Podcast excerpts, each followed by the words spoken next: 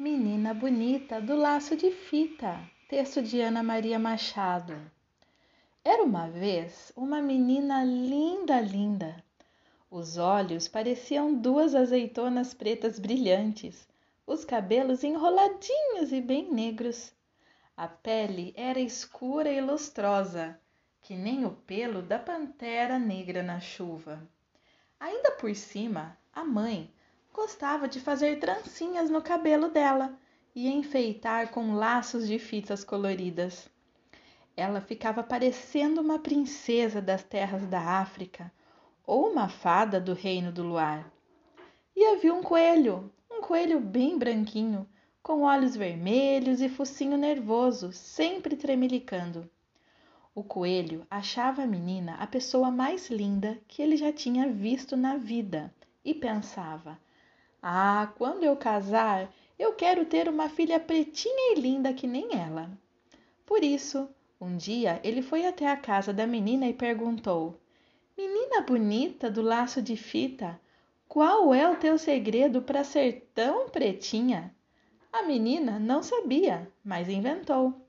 Ah, deve ser porque eu caí na tinta preta quando era pequenina. O coelho saiu dali procurou uma lata de tinta preta e tomou banho nela. Ficou bem negro, todo contente. Mas aí veio uma chuva e lavou todo aquele pretume, e ele ficou branco outra vez. Então ele voltou lá para a casa da menina e perguntou outra vez: Menina bonita do laço de fita, qual é o seu segredo para ser tão pretinha? A menina não sabia mas inventou.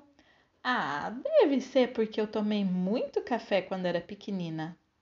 O coelho saiu dali e tomou tanto café que perdeu o sono e passou a noite fazendo xixi, mas não ficou nada preto. Ah, menina bonita do laço de fita, qual é o seu segredo para ser tão pretinha? A menina não sabia, mas inventou. Ah, deve ser porque eu comi muita jabuticaba quando era pequenina. O coelho saiu dali e se empanturrou de jabuticaba até ficar pesadão, mas sem conseguir sair do lugar. O máximo que conseguiu foi fazer muito cocozinho preto e redondo, feito jabuticaba, mas ele mesmo não ficou nada preto. Então voltou à casa da menina e perguntou outra vez.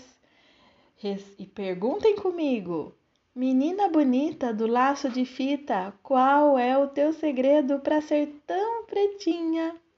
A menina não sabia e já ia inventando outra coisa, uma história de feijoada, quando a mãe dela, que era uma mulata linda e risonha, resolveu se meter e disse: artes de uma avó preta que ela tinha.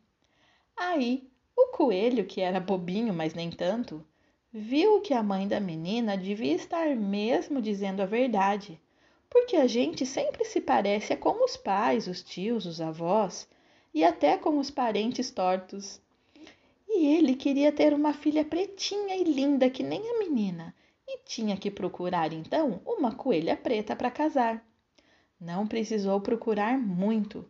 Logo encontrou uma coelhinha escura como a noite, que achava aquele coelho branco uma graça. Foram namorando, casando e tiveram uma ninhada de filhotes, que, quando o coelho desanda a ter filhotes, não para mais. Tinha coelhos de todas as cores: branco, branco malhado de preto, preto malhado de branco e até uma coelha bem pretinha.